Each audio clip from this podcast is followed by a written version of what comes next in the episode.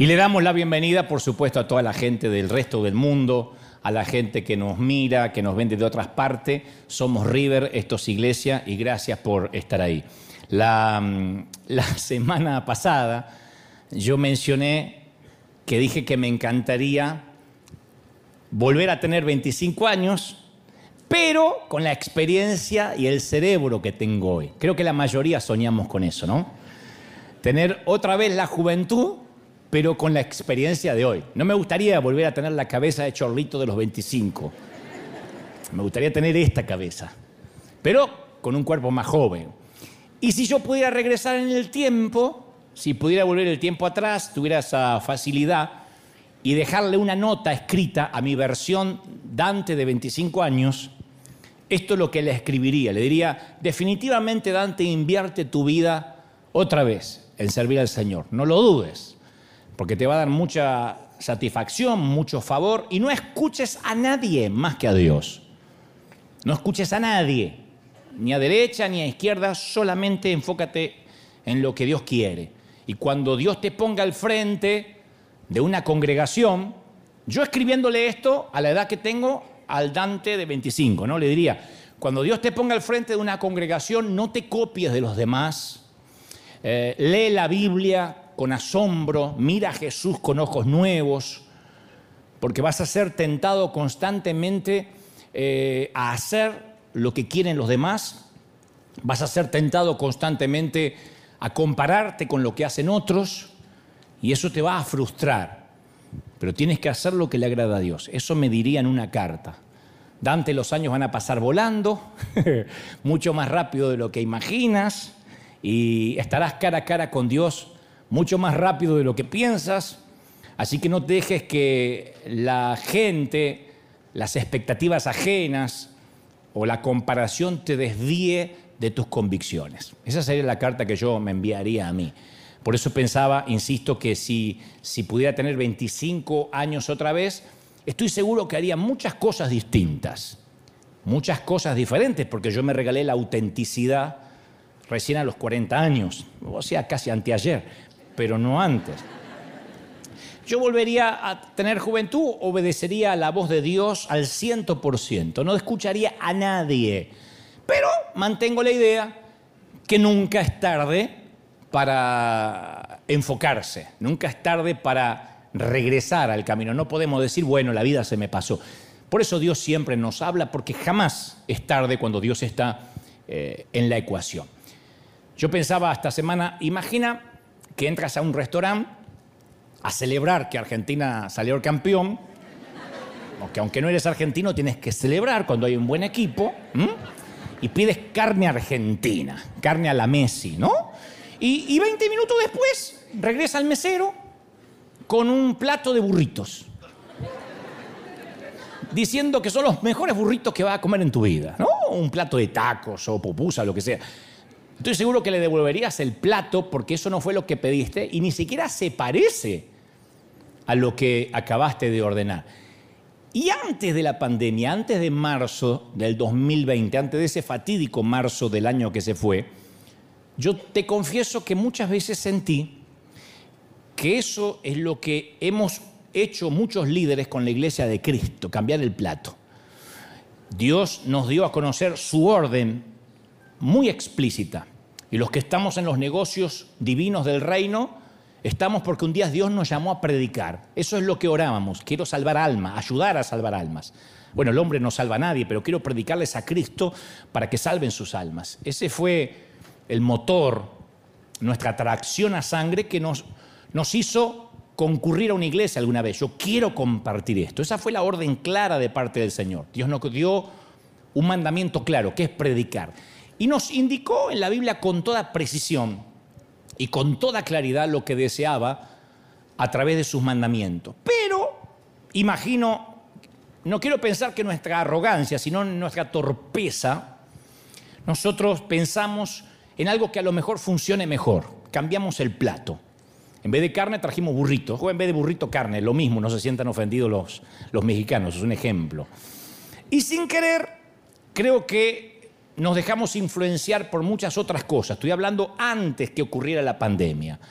Y nos interesamos más por lo que queremos, por lo que la gente podría querer, por lo que las demás iglesias están haciendo. Entonces, de alguna manera le damos una ofrenda a Dios con el espíritu de Caín, en vez de darla con el espíritu de Abel, que es la ofrenda que Dios pidió, la ofrenda que a Dios le agrada. En Marcos capítulo 7 hay un incidente donde Jesús estaba comiendo con sus, con sos discípulos y entonces los fariseos lo reprendieron, se enojaron ferozmente con él porque no se había lavado las manos. Le dijeron, sos un sucio, no te lavas las manos ni para comer. Claro, era una fuerte tradición de todos los ancianos que todos los judíos se lavaran las manos antes de comer. Era una tradición muy fuerte y el que no se lavaba las manos era un apóstata, apócrifo, eh, un blasfemo. Así que lo tomaron como una ofensa.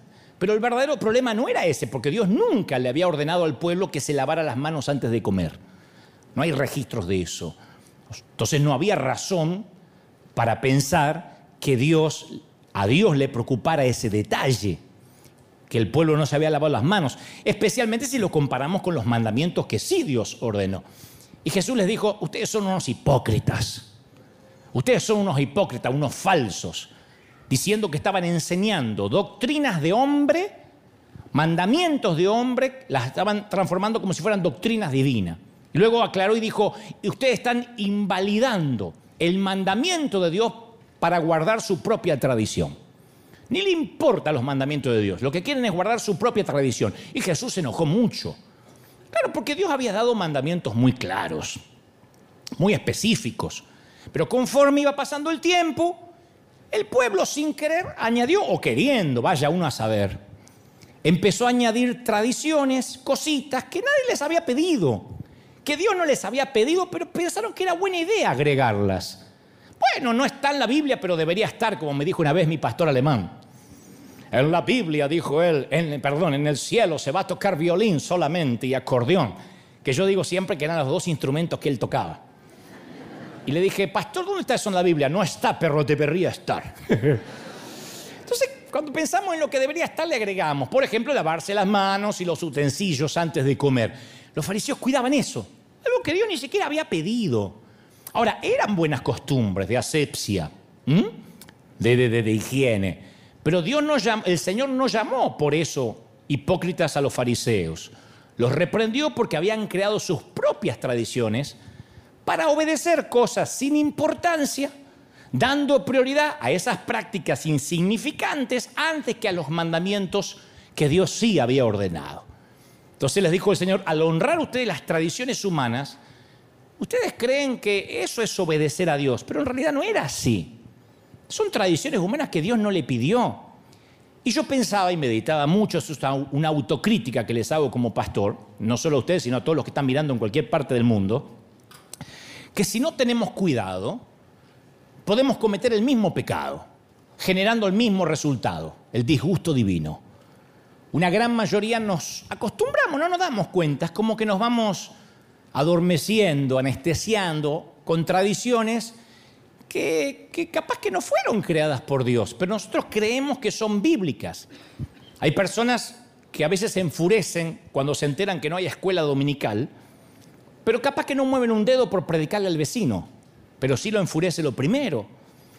Otro se enoja si un mundano sube al altar, a pesar de que aclaramos siempre de que en la iglesia del Nuevo Testamento no hay altares. Los altares estaban en el antiguo pacto. El atrio, lugar santo, lugar santísimo. Lo que hay ahora son edificios que fungen como templos. Y algunos dicen, no, pero los templos son santos y los altares son santos. Nosotros nos congregamos a veces en hoteles, en hangares, en el Pearson Park. Acuérdense, ¿a dónde estaba el altar ahí? ¿Dónde estaba el atrio? Cerca del baño. ¿Dónde estaba el lugar santo? Entonces a veces decimos, no, este es el altar. Le podemos llamar altar, no es pecado llamarle altar, pero no está este lugar más santo que ese. Por una sencilla razón, si este lugar fuera más santo que ese, yo no estaría acá. o sea, esto es un edificio, es una arena. El altar somos nosotros, el Espíritu Santo mora dentro nuestro, dentro del corazón, ¿sí? Pero alguien por ahí se enoja, ¿no? Porque vino un fulano, un artista y pasó acá y yo lo saludé, subió al altar, pero se enoja por eso, pero capaz que murmura sin piedad de los hombres de Dios en las redes sociales. Otros hacen rabieta por la música o por las luces, mientras que le da lo mismo si se ayuda o no se ayuda a las viudas y a los huérfanos. No tiene empatía, pero sí le molesta la tradición o cuando se quiebra lo que él cree que es una doctrina, que es solo una tradición. Entonces muchos se ofenden si no hay una santa cena una vez al mes. ¿Cómo que acá no hay? A veces nos dicen por teléfono, ¿cómo que no hacen santa cena los primeros domingos del mes? Pero capaz que desconocen el mandamiento, ayúdense unos a otros a llevar sus cargas y así cumplirán la ley de Cristo, Gálatas 6.2. Capaz que no llevan la carga de nadie, pero están cuidando una tradición, que es como una manera de equilibrar cierta santidad, entre comillas. Y puedo seguir hablando, de los que se quejan de los sugieres, de la cara de los de seguridad, del tiempo que dura el servicio. Y son los mismos que no han hablado de su fe a otros, capaz en meses o en años. Hay gente estéril que en la vida le predicó a nadie. Hay gente que ni siquiera sabe quién es Jesús. Así que es imperativo que conozcamos qué es lo que nosotros queremos y qué es lo que quiere Dios, lo que Dios ordena. Porque no es lo mismo. ¿Mm? No es lo mismo que nuestros deseos que los deseos de Dios. Esto no quiere decir que nuestros deseos sean malos, pero son gustos que deben pasar a segundo plano. Hay gente que le gustan las iglesias pequeñas, por todo lo que la iglesia pequeña conlleva. Que puedo tener el celular de los pastores, que en la iglesia pequeña conozco a todo el mundo, que esto es muy impersonal. Hay otros que les gustan las iglesias grandes, cuando menos lo molestan mejor. No, estoy mirando a ustedes, a la gente del mundo que están mirando. Hay algunos que le gusta esa relación simbiótica, pegajosa, de saber dónde está la hermana Carmelota que hoy no vino, que tenía un luna. Y otros dicen, no. Pero es un gusto, no podemos hacer de eso una doctrina, un dogma, ¿no? Entonces tenemos que saber qué es lo que Dios enfatiza y cuáles son nuestros gustos. Si a las 11 de la noche tu nene de 8 o 9 años tiene mucho sueño, te dice que está cansado, y en vez de decirle que vaya a dormir, él te dice, o por ejemplo, él te dice, mami, quiero un café, porque no aguanto más de sueño. No le vas a dar un café, lo vas a mandar a dormir. El ir a dormir es la solución para el sueño, no un café. Pero a veces le damos a la gente lo que quiere, no lo que necesita. Y si uno le da a la gente lo que quiere, ¿qué pasaría si le damos a los hijos lo que quieren? Una vez yo le dije a los padres que no le digan lo que nos decían a nosotros, no tengo, porque mi papá parecía un ratón, no tengo. Pa, no tengo, decía. Yo pensé que me llamaba no tengo. Hay que decirle, sí tengo, pero no quiero. No es el momento. Pero no podés comprarme, no te alcanza. Sí que me alcanza, pero no te voy a comprar. Haz mejor tus tareas, no vivas en el iPad. Hay reglas, tienen que saber que sí tenemos, pero no, no queremos, no es el momento. Y Dios no nos puede dar todo lo que nosotros queremos cuando queremos, ¿no? Sino nos tiene que dar lo que necesitamos. No sé si viste alguna vez el programa de televisión Acumuladores, que son los que acumulan cosas en la casa, tienen una fobia. Y acumulan y acumulan, de modo, acumulan tanta basura que no pueden ni caminar luego en sus, en sus propios hogares. Y a mí me consta que antes que se desatara la pandemia, yo hablo con muchos pastores, con muchos líderes y con mucha gente de otras iglesias, mucha gente se sentía sofocada, especialmente en nuestra América Latina, por todas las actividades de la iglesia, que estaban involucrados en células, tenían que ir a reuniones de oración, a las reuniones, estaban sofocados, habían acumulado un montón de actividades. Entonces yo pensaba, imaginemos si la iglesia depurara todo, si hiciera minimalista y quedara nada más solamente con un grupo de personas que vienen los domingos y se entrenan para salir a predicar, para salir a compartir el Evangelio, al vecino, al ser querido, en la oficina, en la universidad, en donde sea. Predicar, bautizar y enviar. Predicar, bautizar y enviar. Imagina si la iglesia fuera como los hechos de los apóstoles. Predicar, bautizar y enviar. Nada más. Algunos dicen, no, esto es ridículo, eso solo. Y para otros sería la iglesia ideal. Una iglesia que está enfocada, minimalista. Predicar, bautizar y enviar. Predicar, bautizar y enviar. Que son los mandatos claros del Señor. Lo demás lo acumulamos. Y durante el 2020, los que oímos finito, descubrimos que las cosas que a lo mejor le añadimos a la iglesia para mejorarla son las mismas que sin querer terminaron desplazando a Dios del centro. Y yo reconozco que algunos de esos complementos que le añadimos a la iglesia surgieron por la falta de fe, porque en el inconsciente decimos, tal vez Dios no se va a mover. Por eso llenamos nuestras iglesias con un montón de actividades para tratar de retener a la gente por si Dios no hace nada, por si Dios no aparece. Y a la larga no funciona. A la larga, a la gente que llega porque está emocionada con alguna actividad, después encuentra la misma actividad en cualquier otro club o en cualquier otra iglesia y se fue. Porque el que llega por un entretenimiento se va a ir por falta de entretenimiento o porque le aburre. La gente llega a la iglesia porque busca algo sobrenatural. ¿Es así, sí o no? Porque buscamos sentir algo que no se siente en ninguna otra parte, sentir la presencia de Dios. Alguien tiene que decir amén. Yo siempre, yo dije que si uno combina un buen orador con un buen grupo musical, la gente va a llegar. Pero no significa necesariamente que el Espíritu Santo esté obrando en la vida de las personas que asisten. No es necesariamente una iglesia sobrenatural. Casi todas las iglesias dicen que tienen el Espíritu Santo. Pero la gente a veces no sale de la iglesia con admiración por Dios, sino capaz que admirando el servicio, al predicador, la música, el café, los uniformes, los baños, qué sé yo.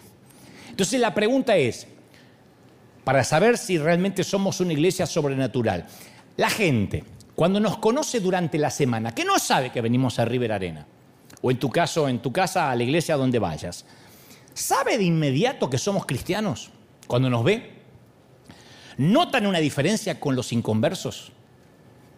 Nos miran y dicen, este tiene algo distinto. Romanos 8.9 dice, sin embargo, ustedes no viven según la naturaleza pecaminosa, sino según el Espíritu de Dios que vive en ustedes. O sea, si soy cristiano, hay un sello. El Espíritu Santo vive dentro mío.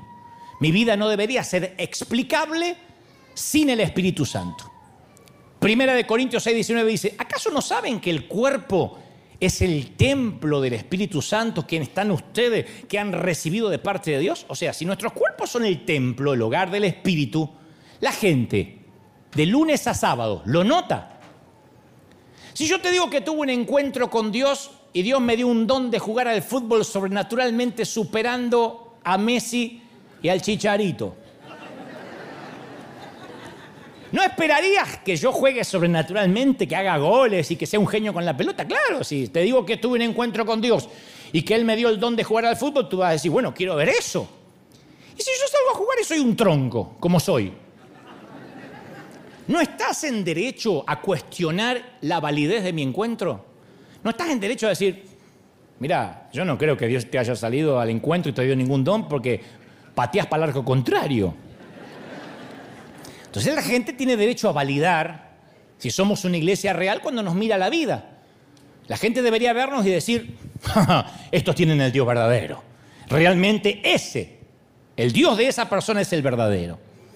Entonces, alguien pregunto, ¿se sorprendió por tu paz en medio de la pandemia?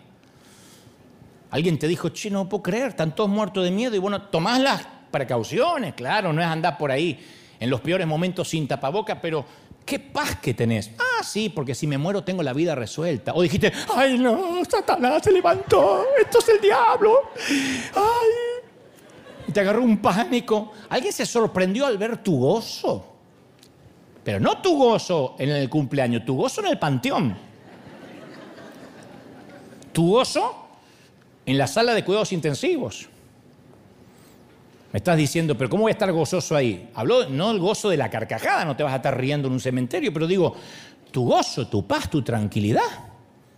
Bueno, ya está.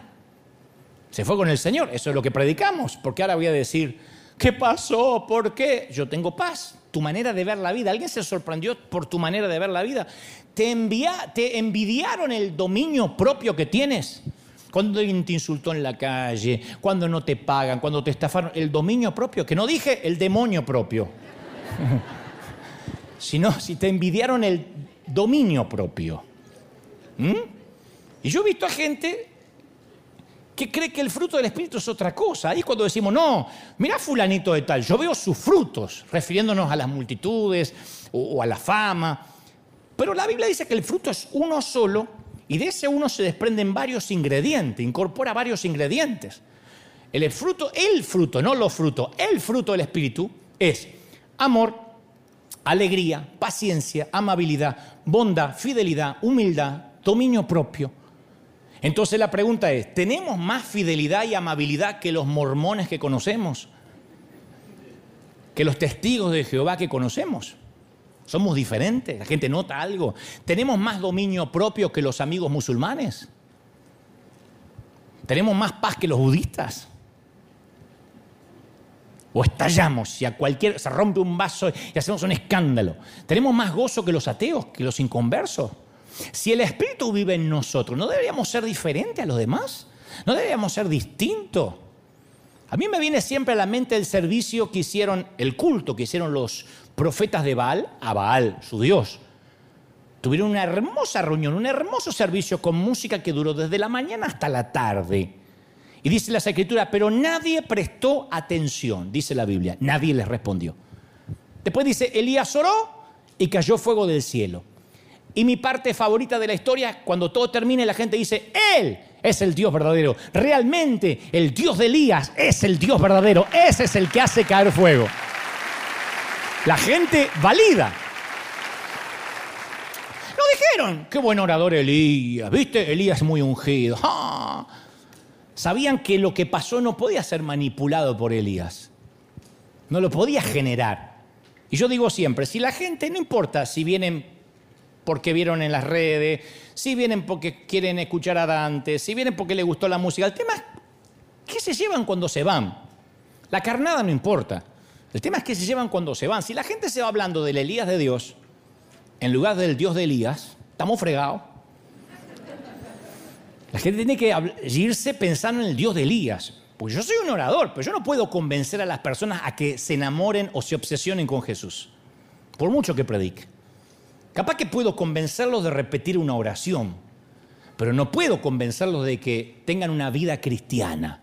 Entonces la gente puede conocer a Dios cerebralmente, pero no de manera experimental. Por eso le decimos River Arena en la experiencia, porque eso es lo que estamos buscando, que la gente venga y experimente, no viva de una espiritualidad prestada, porque Dios no tiene nietos, Dios tiene hijos.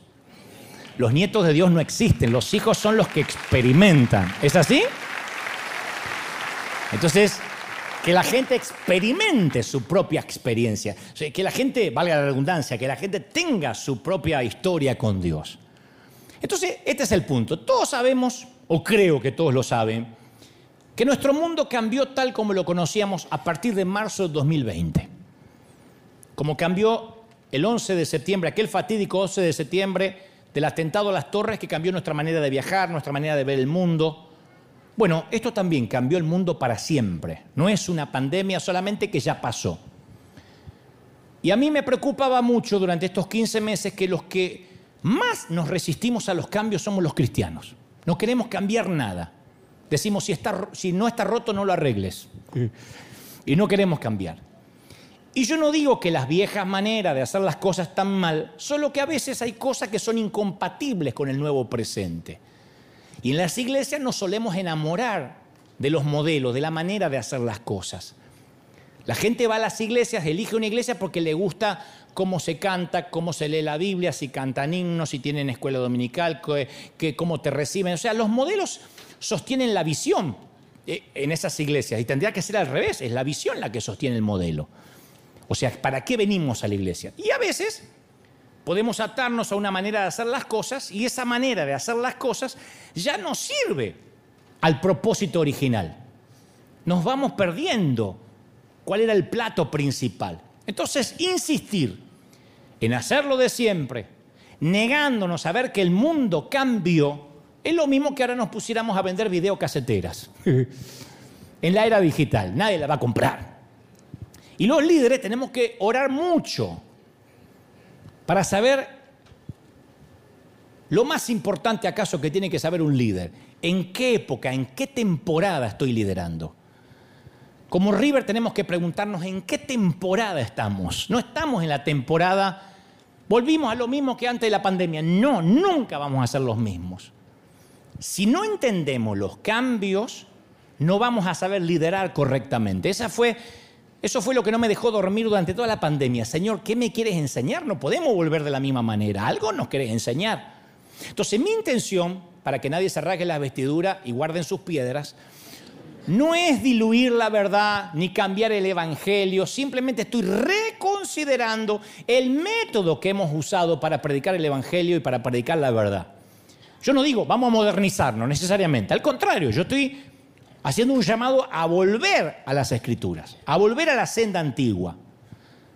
Si ustedes ven la, historia de la iglesia a través de los años, siempre la iglesia necesitó ser podada.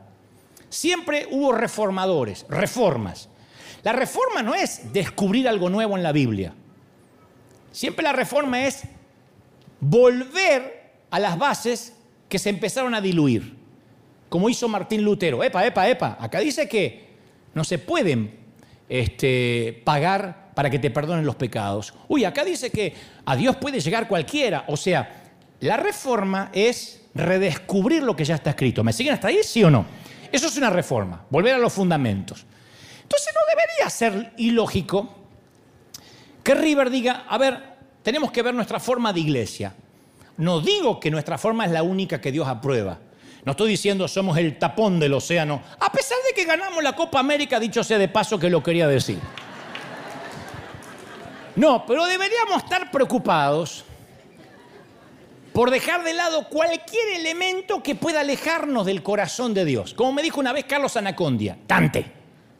Siempre que prediques, predica Cristo y no te equivocas nunca. Vos puedes predicar de Salomón, podés predicar de David, podés predicar de Ezequías, pero la unción está cuando habla del Señor. Cuando habla de Jesús, no te equivocas nunca. Ese es el corazón del Señor. Entonces, desde que se cerraron los edificios y empezamos a bendecir a los pobres y salimos, al principio en una en una audacia de fe. Yo nunca me sentí tan enamorado de Jesús ni de la iglesia como lo estuve y como lo estoy desde que empezamos a salir. Digo, sí, esta era la iglesia. Ustedes vieron recién, los que están acá, la carita de la gente diciendo, no tenía para comer. Yo digo, si no hacemos esto, ¿para qué nos congregamos? Porque una iglesia no es una subcultura para tener nuestra propia música, nuestra propia moda, nuestro propio lenguaje. Fuimos llamados a ser una contracultura, a ser la sal del mundo. Entonces tenemos que crear una cultura donde todo lo conectemos con un alma perdida, donde todo sea para salvar un alma. Me fascina esto de que cada butaca es una cama. ¿Vieron cómo faltaban camas en el peor momento de la pandemia en nuestros hospitales? Bueno, a mí se me ocurrió pensar, cada butaca es una cama. Por eso es que ahora no sentamos pastores en la fila. No es que los echamos los pastores, ahí están todos. Pero le dijimos, imagínate que vas a un hospital y la cama está ocupada por un médico. Entonces dijimos, todo el que venga temprano se va a sentar adelante, como aquí los amigos de San Diego, como los que vinieron de lejos, como los que están de Texas, como los que vinieron de Guatemala, porque las almas es lo que nos importa. Alguien tiene que decir amén, ¿sí? Entonces nunca nos podemos olvidar del objetivo como cristianos. Entonces no tenemos que actuar como si nuestro papel fuera convencer a los que ya están convencidos. Porque a veces actuamos como que hay que agradarle a otros creyentes como que hay que agradarle y caerle bien a otros cristianos. Y yo pienso que cuando llegue el día, que no debe faltar mucho, ya estoy más cerca de ese día que de la cuna, en que tenga que enfrentar cara a cara al Señor, Él me va a hacer una sola pregunta. No me va a preguntar si el coro era grande, cuán lujosos eran los baños, si teníamos ministerio de damas, cómo se vestían los sugieres. Él me va a hacer solo una pregunta. ¿Cuántos de mis hijos heridos y rotos has traído a casa contigo? ¿A cuántos los conduciste hacia mí? Esa va a ser la pregunta que me va a hacer a mí, te va a hacer a ti. Tenemos solo una posibilidad, una sola vida. Nuestras energías, nuestras actividades, nuestra siembra, nuestras acciones tienen que estar relacionadas siempre con un alma, con gente perdida.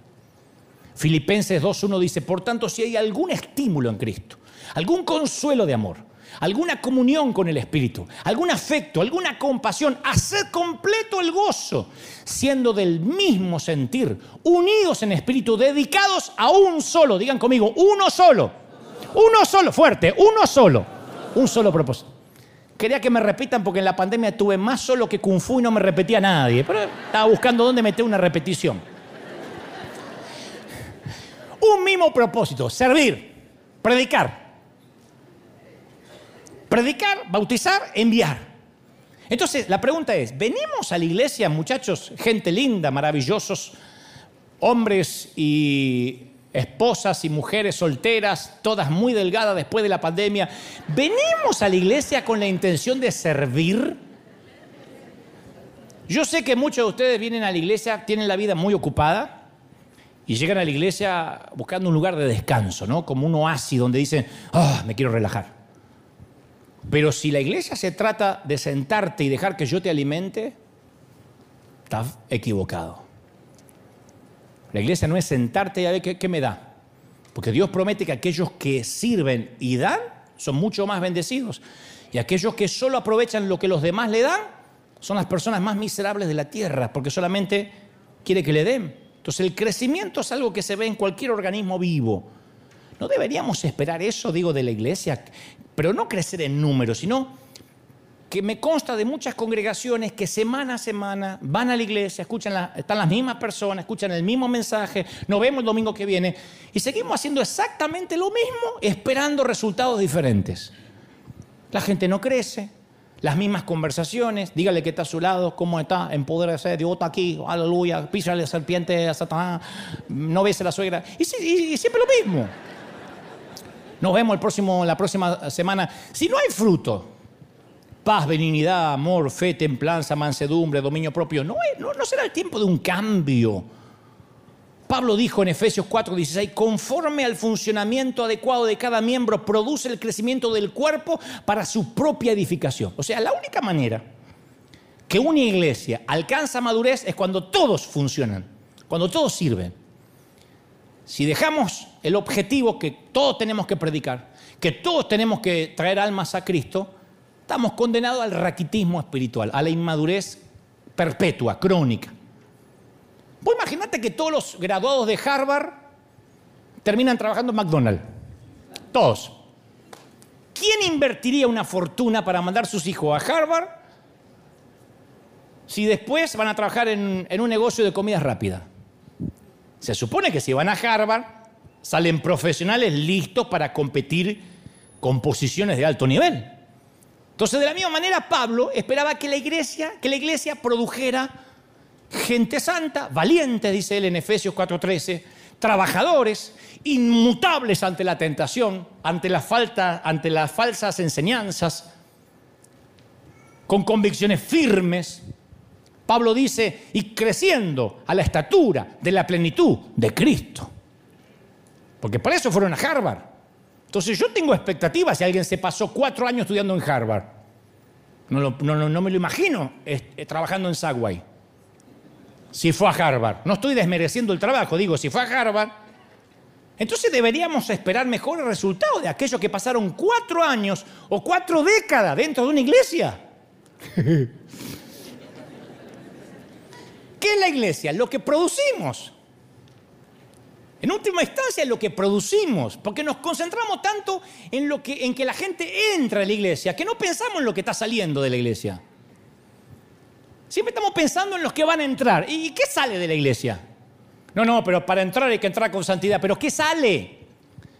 Porque si no, el propósito de la iglesia es solamente existir, no producir. ¿Para qué existimos? Los sapos existen, los perros existen. Los creyentes no existen, producen. Mira, nadie me dice amén, pero me están mirando, qué lindo. Entonces, ¿estamos produciendo discípulos maduros que se parecen a Cristo en el servicio a los demás? ¿Estamos desarrollando gente cuya principal característica sea el amor? De manera que cuando lo ves decís, este es de River, no hay otra manera. Lo vi manejar, lo vi responder, lo vi pedir el café.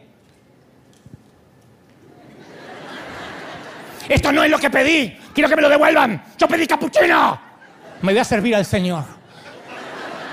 Soto, no, decir que, que sabemos que es gente rota, está bien, pero ¿cuánto tiempo puede estar roto? ¿Cuánto tiempo se te puede saltar la térmica por un capuchino equivocado? Una, dos, un mal día lo tenemos todo. Un mal mes, un mal año, una mala década, ya es un patrón. Entonces, ¿para qué existimos? Así como Pablo, yo quiero llegar al final de mi vida sabiendo que no la desperdicié, que fui creciendo, como dije hoy, me encanta que ya no tengo 25 años, pero tengo otra cabeza, otro corazón. Claro que soy mejor que ayer y peor que mañana, pero he mejorado y a veces A nosotros venir a la iglesia solo nos enorgullece cuando podemos exhibir una familia feliz, que nuestros hijos no usan lenguaje obsceno. Pero eso no, necesariamente demuestra que el Espíritu Santo está con nosotros. Hay muchas familias con hijos muy educados que jamás pisaron una iglesia. Ay, no, pero mis hijos no están en la droga porque tengo a Cristo. Hay muchos que no están en la droga y no tienen a Cristo. Necesariamente eso no significa que tenemos a Cristo. La ausencia de maldad no significa que estamos haciendo algo bueno. No hacer nada malo. Hay gente que dice, yo nunca robé. Pero eso no te hace bueno. Deberías no robar, pero no te hace bueno. Entonces, por años la gente nos conoció a la iglesia por todo aquello a lo que nos oponemos. Nos oponemos al aborto, nos oponemos al asesinato, nos oponemos al divorcio, pero no nos conocen por lo que sí proponemos, por lo que sí producimos, por lo que sale de River. Y casi sin darnos cuenta, un día nos olvidamos por qué nos reunimos. Por eso decimos siempre que lo sagrado no se vuelva común. Porque se nos olvida. Y no creas que, ¿cómo me voy a olvidar si vengo a la iglesia? Entrar a un edificio, aunque tenga la palabra iglesia, aunque tenga una cruz afuera, no significa que necesariamente Dios la considera como tal. Apocalipsis 3.1 dice, conozco tus obras, que tienes nombre de que vives, pero estás muerto. Uno puede tener el nombre, iglesia sagrada, santidad santísima de la indisolubilidad de la Trinidad, y está muerto. O sea que ni el nombre te garantiza estar vivo. Vamos a suponer que mi preocupación principal sea la salud de la gente y entonces me pongo un negocio que está muy de moda. Jugos orgánicos 100% fruta fresca. ¡Oh! Alquilo una tienda, pongo un banner con verduras sonrientes, todas fresquitas sonriendo. Entonces me dedico a hacer batido de zanahoria, rúcula, remolacha, espinaca, pepino. Y hay un problema. No hay suficiente gente que le gusten esos jugos saludables. Y eso hace que no sea rentable mi negocio. Entonces, ¿cuál es la solución? Bueno, le agrego crema y azúcar. Es una opción. Siguen habiendo lo saludable, pero ahí está crema y azúcar para el que, que no le gusta lo muy saludable. Y una vez que le agrego eso a los jugos, empieza a llegar más gente, porque ahora sí es rico. Después le agrego chocolate y las ventas siguen creciendo. Después le añado colorantes, caramelo, y empiezo a amasar una fortuna, porque a toda la gente le gusta eso. Empiezo a notar que los clientes están engordando. Pero por 20 centavos más le agrando el vaso chorreando fructosa y luctosa. Porque mi negocio, de tener un mi, deseo de tener un negocio eh, lucrativo, opacó mi meta original, que era ofrecer bebidas saludables. Entonces, en cualquier momento estoy obligado a quitar el cartelito de frutas frescas allí. O lo que es peor y más patético, me quedo con el cartel. Y me quedo con el nombre de que vivo, pues estoy muerto. Seguimos, nos seguimos llamando iglesia y no producimos nada. Y este es un panorama muy común, porque el tener que venir a la iglesia para que nos digan que hay que salir a predicar y hacer algo no es muy popular, no atrae gente. Entonces nosotros comenzamos a meterle el edulcorante y en un punto le agregamos tantas cosas que ya no podemos llamar la iglesia. Hay gente que viene a la iglesia por la reunión de jóvenes, o venía. Hay otros que vienen porque acá hay cuidado de niños y se iban al parking house, no todos, pero había, dejaban los niños, se iban al parking house a comer, lo buscaban cuatro horas después. Algunos niños todavía están ahí, jamás lo vinieron a buscar. Como cuatro o cinco ya tienen pelo en las patas y dicen, ¿qué ¿Cómo te va? Lo dejaron a los cinco años, tienen 14. Pero le agregamos cosas y nos olvidamos que algún día queríamos vender fruta fresca. Otro ejemplo, si tienes un niño de 10 años, pregúntale quiénes querrían venir a su cumpleaños si no sirvieras nada, ni siquiera pastel, para estar con él, con el homenajeado. Que los niños que aman a tu hijo vengan a pasar tiempo con él, que traigan su regalo, por supuesto, pero nada de juego, nada de comida. Pasarla con él. Y luego preguntarle cuántos vendría si pones videojuegos, toro mecánico, un jumping, dulces sin límite. Vienen hasta los chicos de otros colegios. Viene alguien así y dice, pero usted no es chico, no, pero vengo a jugar. Así que, supongamos que armás un gran reventón y pones de todo. Tu casa es Disneyland para el cumpleaños de tu hijo.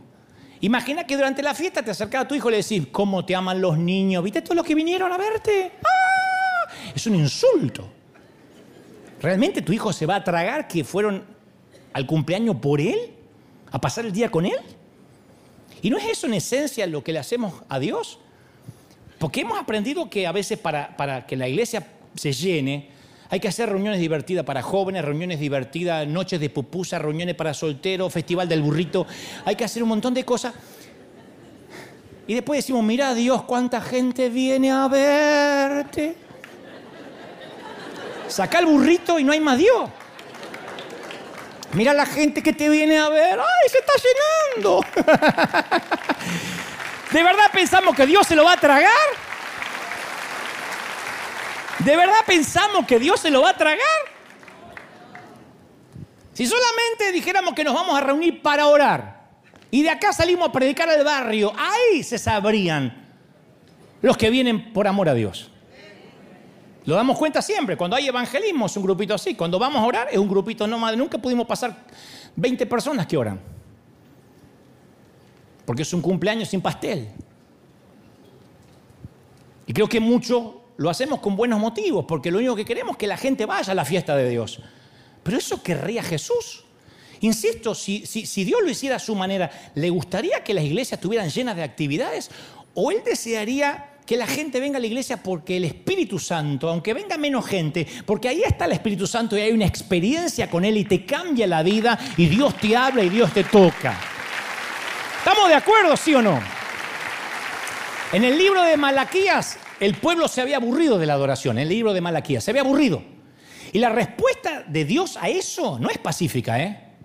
Cuando el profeta Malaquías hizo un llamado a la devoción, a la, a la verdadera adoración, Malaquías 1.13 dice, qué fastidio es esto, dijo la gente, literalmente. Y el Señor dijo, habéis dicho qué fastidio, me despreciáis, trajiste de ofrenda lo cojo, lo robado, presentaste una ofrenda defectuosa, ¿crees que la voy a aceptar? La gente no veía la adoración como un privilegio, sino como una obligación. Otra vez hay que ir a la iglesia. No, si es 4 de julio. Eh, dice Malaquía, ¿no? Entonces, Dios dijo, está bien, no la quiero. ¿Qué haríamos nosotros los líderes? Che, la gente se está quejando en la fila, dice que están esperando mucho, tenemos que hacer algo para que no se ofendan, si no se nos van a Saddleback, se van, se van. La respuesta de Dios fue diferente. Estaba tan ofendido que prefirió que se cierre el lugar, literalmente. Malaquías 1.10 dice, oh si hubiera entre vosotros quien cerrara las puertas para que no se encienda mi altar en vano.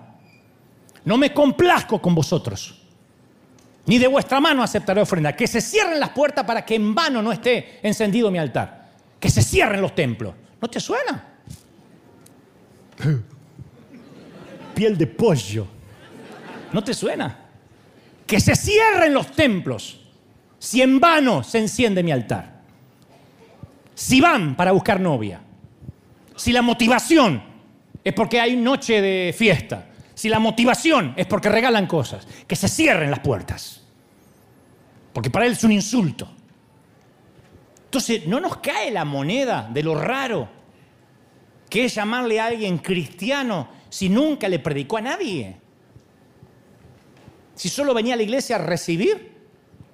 Yo sé que no podemos forzar a nadie a predicar, pero algo tendríamos que poder hacer. Yo pienso que ningún equipo soporta en un equipo de fútbol que uno no juegue estando dentro de la cancha. Ningún ejército soporta a un soldado que no quiere pelear estando en una guerra. Entonces, ¿por qué las iglesias seguimos soportando cristianos que se niegan a mover un dedo? ¿Por qué no tratamos al egoísmo como la Biblia lo trata, como un pecado que hay que confrontar? Si la escritura nos dicen que sirvamos unos a los otros, ¿no es raro que a la gente le eximamos esa responsabilidad y le demos cosas para que venga y no se moleste en servir? Primera de Pedro 4.10 dice, cada uno según el don que recibió, ministrelo a otro. No dice si recibió un don. Con el don que cada uno recibió, tal vez no puedas predicar a una multitud, pero puedes cocinar algo puedes honrar a un viejito en tu barrio. Administren lo que se les dio en la multiforme gracia de Dios, Santiago 4:17. Porque el que sabe hacer lo bueno y no lo hace es pecado. El que sabe hacer el bien y no lo hace es pecado. Entonces en nuestra iglesia van a ver que confrontamos la inmoralidad sexual, nos escandalizamos de un divorcio, porque una persona promiscua no representa a Cristo, pero tampoco representa a Cristo el que no sirve. Es un pecado que tenemos que confrontar si queremos que la iglesia sea la representación del cuerpo de Cristo. Alguien tiene que decir amén. El fundamento de la iglesia primitiva era lo que más le gustaba a Dios, porque ellos lo que hacían era extraordinario. Era tan atractiva que no había nada en el mundo que les hacía competencia, nunca se había visto. No eran ni luces, ni música.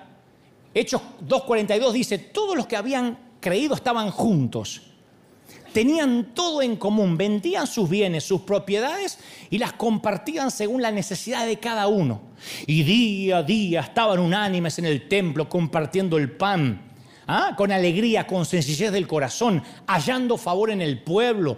Y el Señor estaba tan feliz que añadía los que iban a ser salvos. ¿Cuántos sueñan con una iglesia así? Es maravilloso. Entonces alguien que hablé hace poco me dijo, un líder que respeto mucho, me dijo, ¿sabes qué agradezco que llegó la pandemia? Un pastor. Dice, porque el COVID nos ordenó los patitos algunos. Algunas cosas que teníamos que cambiar. Muchas iglesias parecían zoológicos. Sacamos todos esos poderosos animales de la jungla y los exhibimos en jaula. Y después me dijo, ¿vos viste la película Madagascar? Digo, sí. ¿Vos te acordás de que se trataba la película de DreamWorks? Empieza con unos animales salvajes que están en un zoológico. El león es el favorito, ruge y todos los niños están felices, todos se maravillan con los animales fuertes y exhibidos. Los entrenadores los atienden, le dan lo que necesitan. Los hábitats están diseñados para que parezcan hábitats naturales, pero es una jaula. Están en el zoo. Y la cebra rayada, como algunas hispanas, sueña con estar en la jungla. Y debido a su impaciencia, no le voy a contar la película, crea una situación que terminan escapando del zoológico y después de atravesar la ciudad terminan en la, en la selva de Madagascar. ¿No? Una película muy divertida porque trata de animales que están tan domesticados que no pueden sobrevivir en la selva, no pueden. El zoológico los hizo dóciles, pero también los hizo inútiles. No pueden convivir con la naturaleza salvaje, son animales de invernadero. Y no hay nada mejor que ver la emoción de un animal salvaje en su hábitat natural. Un animal haciendo aquello para lo que fue creado, sin domesticar, sin civilizar, sin enjaular. Si alguna vez vas a un safari y ves animales sueltos, nunca vas a un zoológico en tu vida. Se te arruina para siempre el zoológico. Porque un animal enjaulado es demasiado seguro, predecible, aburrido. ¿Cuántos fuimos al zoológico de chico y dice, papá, mira, mira, el oso blanco se mueve? Es una piedra, hijo. Oh.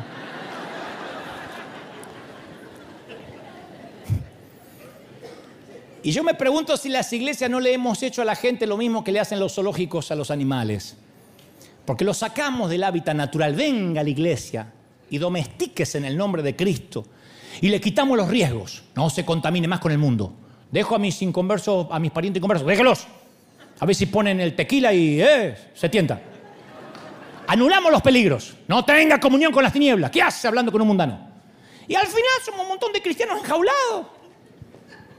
Somos Madagascar. y todos anhelamos más pero nos acostumbramos a la seguridad de la jaula. Dígale que está a su lado, Dios te bendiga, Dios te bendiga, estoy feliz, aleluya. Jugamos. Y en algún punto nuestro peregrinar espiritual como la cebra decimos, tiene que haber algo más. No puede ser esto. Esto es un chiste. Tenemos una añoranza primitiva por vivir fuera de los barrotes. Y la jaula se abre cuando entendemos que Jesús no murió para mantenernos seguros para que las iglesias sean un refugio del miedo. Jesús murió para que seamos peligrosos, radiactivos, para que prediquemos, para que lleguemos hasta como un río que se extiende. ¿Cuánta gente dice, pastor, ore para que Dios haga un vallado a mi alrededor, que el enemigo no toque mi familia? ¿Y cuántas veces le pedimos oración a un líder para que ore, para que nos haga peligrosos? ore para que donde yo vaya lleve el Evangelio. No, siempre un vallado, que no nos toquen. A mí me gustaría terminar los servicios y sentir que los envío a vuestros hábitats naturales a causar estragos. Vayan, cebras rayadas. Leones y bueno, y todos burros. Una vez yo pregunté si creían que los ángeles asignados, porque tenemos ángeles asignados, dice el Salmo 91, ángeles de la guarda, como lo quieran llamar, si los ángeles que tenemos asignados se aburrían a veces con alguno de nosotros. ¿Bostezarán los ángeles? ¿Pedirán recambio? Ay, sacame, sacame. Se levanta el creyente. Ah, y el ángel dice, oh, tantas cosas para hacer me encajan en este.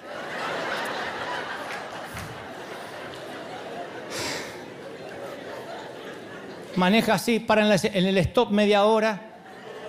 Mira, mira. Dice, no viajo mal, ángel, ni siquiera Cuando un argentino maneja, ahí trabajan los ángeles. ahí sí, tengo tres o cuatro.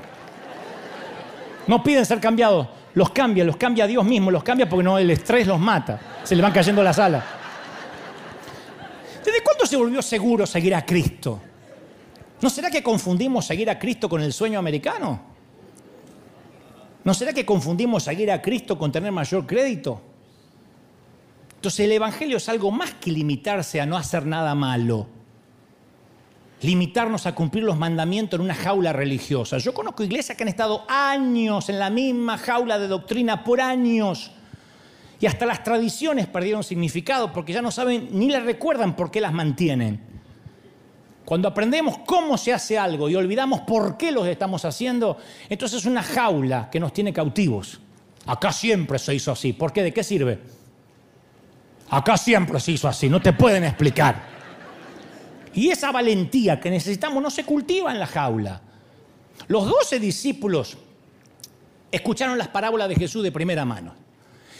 Eh, bebieron el agua que Jesús convirtió después en vino. Filetearon los peces en la pesca milagrosa. Lo vieron caminar sobre las aguas. No solo les enseñó a ser pescadores de hombres, les enseñó a ser hombres. En un tiempo donde la persona promedio no se alejaba del mar de Galilea, más de 60 kilómetros los mandó a las esquinas del mundo antiguo. Habrían muerto ahí nomás estos tipos, fueron enviados a los confines de la tierra, les enseñó a ser hombres. Les dio valor, trastornaron el mundo. Entonces, ¿no será que tenemos que salir de la jaula? ¿No será que tenemos que abandonar la seguridad? Porque el mismo Jesús dijo que no tenía dónde recostar su cabeza. Entonces Jesús tenía un lado salvaje. Y creo que nosotros deberíamos tenerlo, un lado que no se puede civilizar. Pero siempre miramos la Biblia de manera escéptica, civilizada. Y Él murió para darnos una vida fuera de la jaula. Voy a terminar casi con esto. Yo leía a un pastor de Seúl, Corea. Tiene 70.000 personas y dijo en una conferencia de pastores que le dijo a sus miembros que no se quedaran más de cinco años con él. Que se congreguen cinco años y después se vayan, porque dejen lugar a otro. Porque dice, después de cinco años ya no tienen más nada que aprender de mí. Empiezan a oír otra vez lo mismo. Y como un adolescente cumple 18 y se tiene que ir de la casa, comenzar una nueva temporada, dice, si se quedan en la iglesia no van a crecer. Pero se topó con un problema. El problema es que se negaron a irse del zoológico. eran creyentes de invernadero que estaban sobreviviendo porque estaban en un clima eh, controlado, ¿no? Y no eran capaces de sobrevivir fuera del zoológico, eran creyentes de Madagascar. En Pekín hay muchos líderes que pastoreaban en iglesias clandestinas, subterráneas. Y a medida que fue disminuyendo la opresión en China y existió más libertad, las iglesias se hicieron públicas en China muchas de ellas. Celebran servicios, como lo hacemos aquí, y le fue muy bien, pero leía los informes que estos pastores se desanimaron mucho porque hablaban de los buenos tiempos cuando la gente arriesgaba sus vidas, arriesgaban de que los mataran, hacían discípulos. Ahora lamentaba la, la, manera en que la gente llegaba a los servicios, se sentaba cómoda y esperaban que los alimentaran. Se volvieron raquíticos pero a la vez obesos, comiendo, comiendo, comiendo, pero no compartiendo, mar muerto. En Corea vieron esa misma actitud y les aterra que pueda pasar lo mismo. Que la gente quiera un Cristo de bolsillo, una iglesia cómoda que supla las necesidades. Lo que comenzó como un movimiento se transformó en un grupo de gente cómoda. Yo me acordaba cuando fuimos a Uganda, el único viaje que hice a Uganda, después fueron otros hermanos de aquí, pero yo cuando fui a Uganda con un equipo, los jóvenes oraban y me traducía Michael y oraban que los enviara a Dios a lugares peligrosos. Anhelaban morir como mártires. Yo nunca había visto algo así. Entonces le dijimos que las iglesias de América no son como las de ellos. Fue vergonzoso tratar de explicarle que aquí la gente se reúne una vez a la semana, que tiene que haber buen estacionamiento, que la gente no te aguanta más de dos horas porque el corazón soporta lo que aguanta la cola. Le conté la tendencia de cambiar de iglesia de la gente. Dice, ¿por qué se cambian? Y hay mejor música, mejor cuidado de niños. Hay jóvenes que se van porque allá hay un grupito de jóvenes donde se juntan a tomar cafecito. Y a medida que narramos la vida del creyente en Estados Unidos empezaron a reírse. Yo me sentía un comediante contando la realidad. Yo describía la iglesia de acá de Estados Unidos según mi experiencia y ellos se reían. Y ellos encontraban muy gracioso que leyendo las mismas escrituras tuviéramos un comportamiento tan incongruente.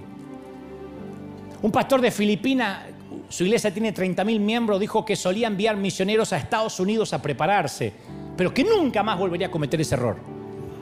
Me dijo que esos aspirantes cuando estaban un tiempo acá ya no querían volver más a Filipinas. Una vez que probaban las comodidades, iban a iglesia donde le pagaban un sueldo, criaban a sus hijos en los colegios de aquí, no los movías ni con una orden judicial. Por eso digo que a veces se necesita un extraño para que nos vea, nos muestre estos problemas tan evidentes. Ahora este pastor entrena a sus misioneros en Filipinas, en un ambiente sin comodidades, enfocados en la misión, en un ambiente salvaje. Y tal vez estamos cómodos en el zoológico, descartamos el mundo salvaje como que eso es la vida mundana, y no nos sentimos seguros fuera del zoológico. Y, y en lugar de producir misioneros o de producir poderosos valientes que vayan hasta los confines de la tierra, estamos produciendo tipos de treinta y pico que viven con los padres. Y que dicen, ah, en esta iglesia no hay eh, reunión para jóvenes solteros adultos. De verdad. Macho. Estamos produciendo tipos de treinta y pico, de treinta y pico, eh, ofendidos porque no hay reuniones para jóvenes adultos, no puedo relacionar. La, la, solución no es construir jaulas más grandes y elegantes, tampoco renovar las jaulas para que parezcan ámbitos naturales, para que juguemos a la selva. Yo creo que es hora de recordarle a todos los instintos naturales que tenemos. Como dijo un gran líder, hay muchas iglesias cuya única misión es mantener la institución en vez de la misión, la visión. Y esa es la manera de acabar con la mentalidad y qué gano yo con esto y a mí qué me da. Necesitamos una unción de empatía. ¿Sabéis lo que es la empatía? La empatía no es lo mismo que la comprensión. La comprensión es ver a alguien que se está ahogando y le tiras un salvavidas. Eso lo hace cualquier persona que tenga un corazón más o menos noble. La empatía es tirarse al agua fría y sacarlo de ahí. La empatía te moldea, te quita yo qué gano con esto. Por eso en esta temporada animamos a que traigas a los niños al servicio. Yo estoy animando a que ustedes, ah, por ahí se mueven un poquito, si está muy molesto y llora mucho, tenemos la nursery, pero si no, o, el teatro familiar, pero si no, está bueno que traigan a los niños en esta temporada, porque tuvimos clases enfocadas para ellos durante mucho tiempo y estuvo muy bueno. Pero esta pandemia nos enseñó más que nunca que los padres tenemos que tomar el timón de la vida de nuestros hijos. ¿Es así o no? Los niños tienen dones que pueden edificar el cuerpo de Cristo. Tienen dones. Y cuando los niños oran por los adultos es algo maravilloso. La fe con la que ellos oran. Necesitamos recordarle a nuestros niños el poder que tienen. Por años hasta educamos a los niños como si se tuvieran que abstener del sexo, del alcohol y, todo lo que no hay que hacer. Y les construimos jaulitas pequeñas para protegerlos. Y cuando son adolescentes le hacemos reuniones divertidas para que no se vayan de la iglesia. Y yo creo que los niños desde chiquitos tienen que vivir esta experiencia. Se aburrirán a veces, se dormirán otras veces, pero creo que le tenemos que dar más libertad y menos domesticación. Decirle, quiero que vayas a la iglesia y recibas la experiencia, recibas al Espíritu Santo, quiero que te llenes. Y todos o nadie, todos. Alguien tiene que decir amén. Vamos a entrenar a nuestros cachorros. En lugar de mantenerlos en una jaulita protegida en el zoológico. Ahora, no me malinterpretes, termino. Nuestros zoológicos son impresionantes, los animales han aprendido a rugir acá adentro. en algún congreso de empoderamiento hasta alguien cree que está en la selva. ¡Ah, conquistaremos! Y el lunes vuelve a la ratonera. Pero tenemos que dejar de construir zoológicos. A meses de haber llamado a sus discípulos, Jesús los envió. No estaban totalmente capacitados, no eran perfectos, pero parte del entrenamiento era que fueran. Yo no voy a esperar que seas pastor para que prediques. Él los envió. Jesús esperaba que fueran a proclamar el arrepentimiento, a echar fuera demonios, a sanar. Y les dijo que los estaban enviando como ovejas en medio de lobos. Que no se hicieran problema por lo que iban a hablar, que Él pondría palabras en tiempos de prueba. Una misión peligrosa. Los estaba enviando. Era parte del entrenamiento. Por eso pudieron llegar a todo el mundo. Los envió y yo los quiero enviar. Esto no es obra de un grupito en Lighthouse, otro grupito en Granero. Tenemos que salir, tenemos que considerar que a lo mejor el estar cómodos, capaz que no es la mejor forma de entrenar líderes audaces. Tenemos que atraer a las personas. Si la gente ve que compartimos las posesiones, que damos, van a venir de todo el mundo, no van a poder creer la paz que tenemos, que siempre damos gracias. La iglesia primitiva, algunos los odiaron, otros los ignoraron, otros no podían dejar de verlos, pero ahí estaban marcando la historia. No más refugio del miedo. River no es un refugio del miedo. River es para gente rota, para gente imperfecta. River es para cebras rayadas, para burros, para, ratones, para leones, seguidores de Cristo peligrosos, que moldeen la cultura. Vamos, celebra a Cristo. Que moldeen los noticieros, las salas, Vamos, celebra, dale un aplauso a él, que componga canciones, que hagan películas, que redacten normas. Necesitamos más innovadores, menos comentaristas, más, menos críticos, más creadores, menos politólogos y más presidentes. Dios necesita que esa sea nuestra herencia. Somos River, somos un río que no se detiene. Alguien tiene que decir amén. Aleluya. Y yo quiero pedirte que si no tienes a Cristo y aquí y en el mundo, lo recibas ahora en tu corazón. Porque estos que han trastornado el mundo han llegado hasta aquí, dice la Biblia. Y hemos llegado aquí para trastornar al mundo, no para reunirnos en una sinagoga dos veces a la semana. Hemos llegado al mundo. Y a todos los que miran del mundo y a los que están aquí, digan conmigo, Señor Jesús, entra en mi vida. Cambia mi corazón. Perdona mis pecados Anota mi nombre en el libro de la vida. Gracias Señor. Amén. Judío, musulmán, ateo, católico, testigo de Jehová, budista, no sabes cómo te ama el Señor. ¿Cómo no te va a amar si en sus manos te tiene esculpido? Te ama princesa, te ama príncipe, te ama tanto el Señor. ¿Te das una idea de lo que te ama? A pesar de que la religión te dice que no te ama el Señor, por eso te habla así y quiere enviarte con tus errores, con tu matrimonio que no sabes ni cómo arreglarlo, con los hijos que te salieron medio torcidos, con la suegra en casa, con el auto que no arranca, la cafetera que no funciona. Como te vaya la vida, así Dios te dice, va, predica. Si esperamos ser santos y perfectos para empezar, no podemos hacer nada. Pero Dios quiere que salgamos de la iglesia de Madagascar y seamos la iglesia de Cristo, la iglesia primitiva que salgamos a revolucionar el mundo. Todos pueden hacer algo. No hace falta amueblar una casa para bendecir una familia. A veces un plato, un paquete de arroz puede marcar la diferencia entre la vida y la muerte. A veces el honrar a un viejito, el pasar tiempo con él, el invitar un café al que está enfrente en la línea de Starbucks, el dejar pasar al otro carrito, pase señora, la veo muy apresurada y usted está más nerviosa que yo, yo tengo gozo y paz. Cuando hacemos una bobería de esa, aunque parezca una bobería, le podemos cambiar la vida a alguien. Y si River empieza a hacer esto, se va a correr el rumor de que hay una iglesia muy parecida a la iglesia de los hechos. Una iglesia que realmente vive en el hábitat natural. Me sorprende a mí que en CNN yo entrevisto celebridades, oigo hablar con Rafael, nada menos que el cantante español, y la gente me dice, ¿y está convertido? Porque no entiendo por qué hablas con Él. Me sorprende que la gente viva dentro de una jaula y que no pueda compartir, que no sean bilingües, que si le sacan el idioma cristianés ya no se pueden relacionar con nadie. A mí me fascina hablar con ateos, con inconversos, con mundanos, con empresarios que insultan y yo lo miro y me sonrío y no respondo igual. Y me dice, si vos no te enojas por nada, no.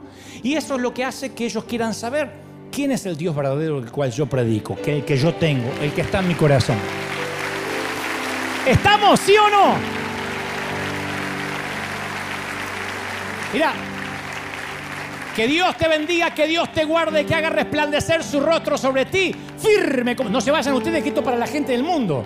Firme como talón de oso, escuadrón de búsqueda en combate contra las filas invasoras. Nos vemos pronto, que Dios te bendiga hasta la próxima. Chao, Dios te bendiga hasta el próximo domingo.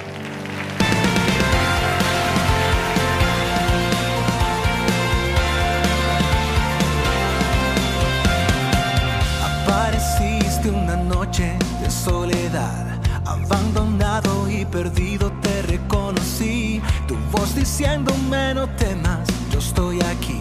El Padre me envió por ti y me curaste las heridas, me sanaste mi Jesús. Todas mis cargas las dejaste allí en la cruz. Algo tan grande no lo puedo comprender. Oigo tu dulce voz diciéndome una y otra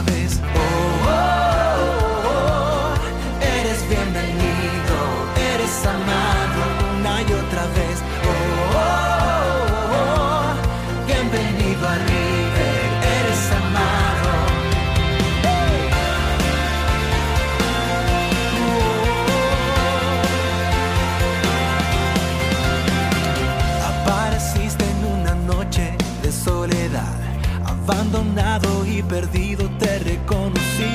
Tu voz diciéndome no temas, estoy aquí. El Padre me envió por ti y me curaste las heridas, me sanaste mi Jesús. Todas mis cargas las dejaste allí